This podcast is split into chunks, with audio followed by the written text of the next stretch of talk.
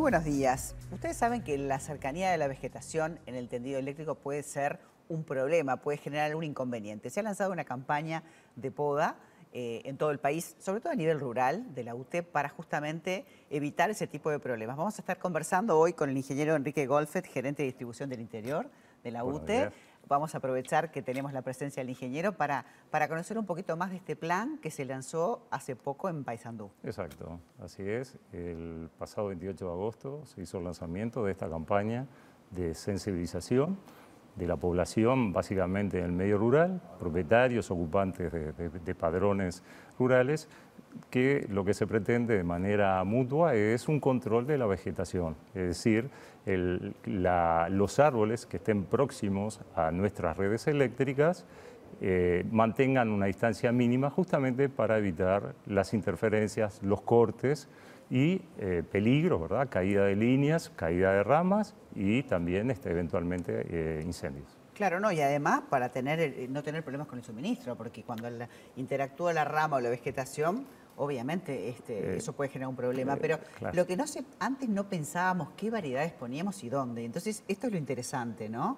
Están hablando de, plantar ciertas variedades de, árboles que no tengan una altura que supere los tres metros y medio, justamente para evitar ese, eh, A ver, lo, que es importante es que cuando se arranca de cero, ¿verdad? Hay un tendido presente, ¿sí?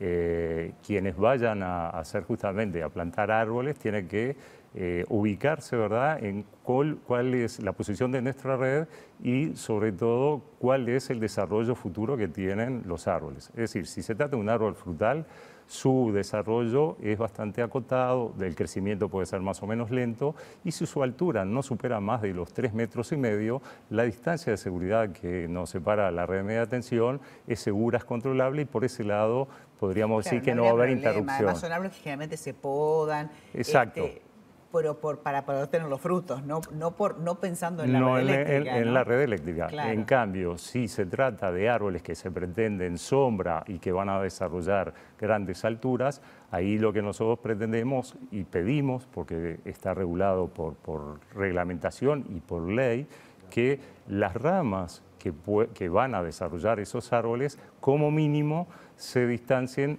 7 metros y medio de nuestros cables o sea, de nuestros digamos, 7 metros horizontal como distancia de esos postes para justamente que no interactúen, porque después crece y queda frondoso el árbol Exactamente. y puede generar problemas sí, también. Sí. Estamos hablando de 7 metros y medio medidos desde el cable en general, este tipo de redes van a encontrar, van a identificar que tiene tres cables, ¿verdad? uno en la cima y dos en, dispuestos horizontalmente al eje del poste, entonces lo que decimos es un cable respecto de esa rama debe estar a 7 metros y medio de distancia. Para evitar que haya contacto. Eh, a ver, eh, la, interferencia eh, por la proximidad justamente de esas ramas, de esos árboles con la red eléctrica es la causa más frecuente de esas interrupciones, de esas guiñadas que resultan molestas, ¿verdad? y que eventualmente pueden terminar, como decía, en una rotura del cableado, en daños en los propios electrodomésticos. la acción del viento, de las tormentas, digo. Sin duda. En realidad, cuando uno lo puede prever y va a plantar un árbol y ya está planteada la, red eléctrica, hay que tomar en cuenta y hay que pedir la colaboración de, los vecinos. Ahora, eh, claramente la responsabilidad varía. Una cosa son las rutas nacionales, Exacto, ¿no? Y ahí la, injerencia es del Ministerio. Eso es, eh, en ese caso, obviamente, lo que es la, faja de vialidad que, se conoce, todo lo que son los árboles plantados en esa faja, es responsabilidad de vialidad y nosotros interactuamos directamente entre organismos, ¿verdad?, para que eso esté controlado. Pero cuando hablamos de propiedad privada, justamente tenemos esta dificultad y por eso insistimos en que esta campaña lo que busca es ese ganar-ganar, ¿verdad?, de ambas partes. Nosotros somos respetuosos del medio ambiente, ¿verdad? Eh, cuando implantamos una instalación, tiene que ser compatible, obviamente, con, eh, eh, esa integración con la naturaleza. Y en el caso de las ciudades, que la campaña está orientada al interior, en el caso de las ciudades me gusta preguntar porque, claro, vemos árboles súper añosos que de repente fueron plantados hace mucho tiempo, tal vez antes de que estuvieran las calles, porque ha crecido muchísimo, ¿no? La, ciudad en forma horizontal, o sea, no solo edificios, sino que se ha construido muchísimo. Uno ve que de repente en la Costa de Oro o en lugares así, que habían balnearios y que ahora ya están todos unidos, ¿no? Exacto.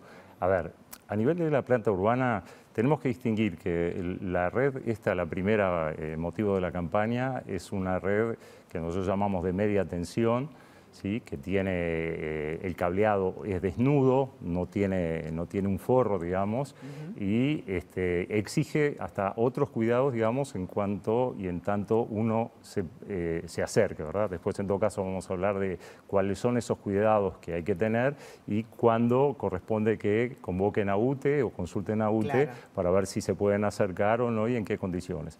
En la planta urbana, en general, la red está concebida, tiene otras características, hay mucho que es obviamente subterráneo, que no se ve, otros cableados que, que, están a una altura promedio de 4 metros, 4 metros y medio, esos cableados tienen otra concepción, es un cable protegido, más allá de que para cualquiera que se vaya a aproximar tiene que asumir que está energizado, es decir, no es que por tener esa protección uno puede tocarlo. Eh, además tampoco uno se puede poner a podar los árboles de la calle, que son no son propios. Eh, no, obviamente, eso es eh, dominio de las intendencias, de las comunes, exactamente. Para el caso este, de necesitar una poda, por ejemplo, en la zona rural, que se detecte esta problemática, ¿cómo se debería proceder? ¿Hay que llamar a la UTE para poder hacer la eh, A ver, depende. Si estamos hablando de árboles que están a una distancia, obviamente, más allá de los 7 metros y medio, lo puede encarar directamente ¿sí? el, propietario, el interesado, a través de, recursos debidamente capacitados, ¿verdad? con los elementos de seguridad, y siempre teniendo cuidado de controlar lo que puede ser la caída ¿verdad? De, las ramas, qué sé yo, porque podría perfectamente terminar arriba del tendido eléctrico. Lo que nosotros llamamos este, una podada controlada en ese sentido. Si la distancia es del orden de 3 metros aproximadamente, que está en cercanía, ahí sugerimos que el vecino directamente consulte a UTE, ¿sí? a través de nuestros medios habituales. Sí, sí, tenemos además la facilidad hoy del WhatsApp. Por ejemplo, que es el al 098 1930 00. O si no, asterisco 1930, o si no, 0800 1930. O sea, ya no tenés que ir a una eh, oficina. No, justamente. Eh, es muy fácil. Bueno, ha sido súper amable, ingeniero. Muchísimas gracias por haber venido. Esperemos que la población se sume a este plan a contribuir y si tenés cualquier duda, acordate de que a través del WhatsApp, a través de la página web, hay muchas maneras de poder acercarse para, para poder ganar, ganar todos. Muchísimas gracias. Gracias.